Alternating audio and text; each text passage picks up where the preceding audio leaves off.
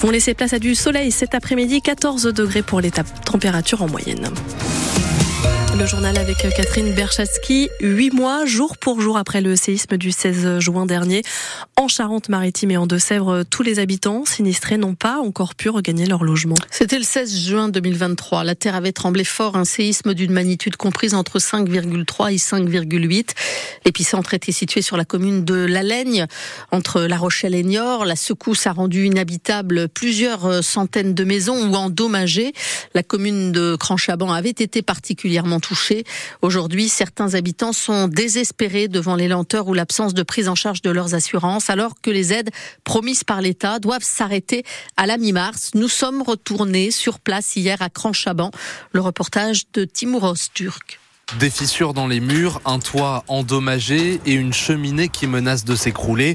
La maison de Kelly Macar est toujours inhabitable. Pire, à cause d'infiltration d'eau par la toiture, elle se dégrade lentement. Il y a tout qui pourrit, là je vous voyais, regardez, tout est moisi. Huit mois après le séisme, son assurance n'a toujours pas débloqué de fonds pour commencer les travaux. On voudrait bien que les assurances se bougent le cul, on commence sérieusement à péter un plomb. Depuis septembre, elle habite dans un mobil-home installé sur un ancien stade de la commune de Cranchaban comme plusieurs familles de sinistrés, dont celle de Maudamel, 6 personnes dans 38 mètres carrés. C'est réduit, hein Jusqu'au 25 mars, la location du mobilhome, 744 euros par mois, est prise en charge par le fonds d'aide au relogement d'urgence. Mais après cette date, Maud ne recevra plus d'aide, alors qu'elle rembourse toujours 1000 euros par mois le crédit de sa maison. Je suis aide-soignante à l'hôpital. Tout le monde sait qu'on n'a pas non plus une paye très mirobolante. Je me demande si je vais pas me prostituer, très franchement, faire la manche. Je sais pas. Dans l'attente d'une solution avec leur assurance, des dizaines de familles de sinistrés ont quitté la commune,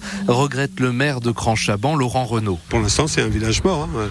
On entend les petits oiseaux. Il y a plus de petits oiseaux en ce moment dans mon village que d'habitants. Ils sont tous en exode, ils sont à droite, à gauche. On est bloqué par les assurances. Dans le village, environ 70 maisons sont inhabitables et les travaux n'ont commencé que pour une seule d'entre elles.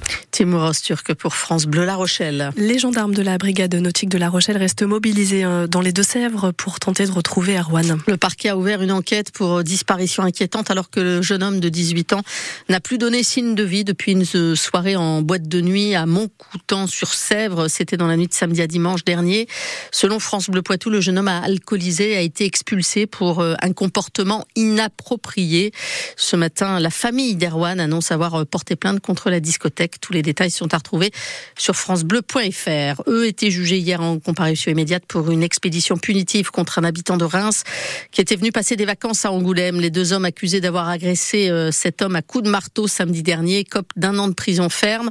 Vendredi soir, en rentrant chez lui, euh, leur victime très alcoolisée s'était tout simplement euh, trompée d'appartement et avait fracassé la porte de ses voisins les insultant. La réponse le lendemain a été d'une grande violence. L'homme a été attaqué à coups de marteau en pleine rue. Ces agresseurs ont été condamnés hier à deux ans d'emprisonnement, dont un an avec sursis, avec bracelet électronique pour l'un d'entre eux. Ils échappent pour l'instant à la prison. L'agresseur du policier de La Rochelle, lui, est en détention. Il a été mis en examen hier pour tentative de meurtre sur une personne dépositaire de l'autorité publique et pour violence sur deux fonctionnaires de police qui étaient intervenus pour aider leurs collègues. La grève à la SNCF et la galère hein, pour trouver un train jusqu'à lundi matin 8h. Les trois quarts des contrôleurs sont en grève pour des questions de salaire et de primes. Résultat, un train sur deux circule, que ce soit pour les TGV, les Inouïs, les Ouigo ou encore les Intercités. Une grève euh, qui tombe en pleine vacances scolaires. La SNCF a fait le choix de favoriser euh, les trajets pour aller euh, ou revenir des stations de ski dans les Alpes. Un gigantesque gâchis, selon les mots du maire de La Rochelle, qui va euh, se traduire par un report sur les routes, dit-il. Une grève qui ne fait pas grincer des dents que le maire de La Rochelle, Éric Ciotti, le président des Républicains, a l'intention de monter au créneau et de demander l'interdiction des grèves pendant les vacances. Les LR préparent une proposition de loi en ce sens. On prend désormais des nouvelles de l'Hermione, la réplique de la frégate Lafayette qui est toujours en soins intensifs dans le port de Bayonne au Pays Basque. Oui, le bateau est attaqué par un terrible champignon qui a grignoté une partie de sa coque et de sa structure. Le chantier est colossal. Pour l'heure, euh, la partie arrière du navire a été restaurée, là où est apparu, où est apparu le champignon. Le travail s'oriente désormais sur la partie avant du navire. Les travaux de réparation débutés à l'automne 2021 sur la côte basque, dans le port d'Anglette, sont estimés à 10 millions d'euros, mais aujourd'hui, seule la moitié de cette somme a été réunie. L'État vient tout juste de reconnaître l'Hermione comme projet d'intérêt général, un vrai coup de pouce pour Émilie Beau, la directrice générale de l'association Hermione Lafayette, qui espère bien aussi obtenir des subventions de l'État. Concrètement, ça veut dire qu'on reconnaît l'Hermione comme un patrimoine euh, culturel, national, qui, qui, apporte quelque chose aussi. On a reconstruit ce bateau, euh, comme vous le savez, dans l'arsenal de Rochefort euh, il, y a plus, il, y a, il y a 30 ans, pour reconstruire un, tout un pan de l'histoire maritime française.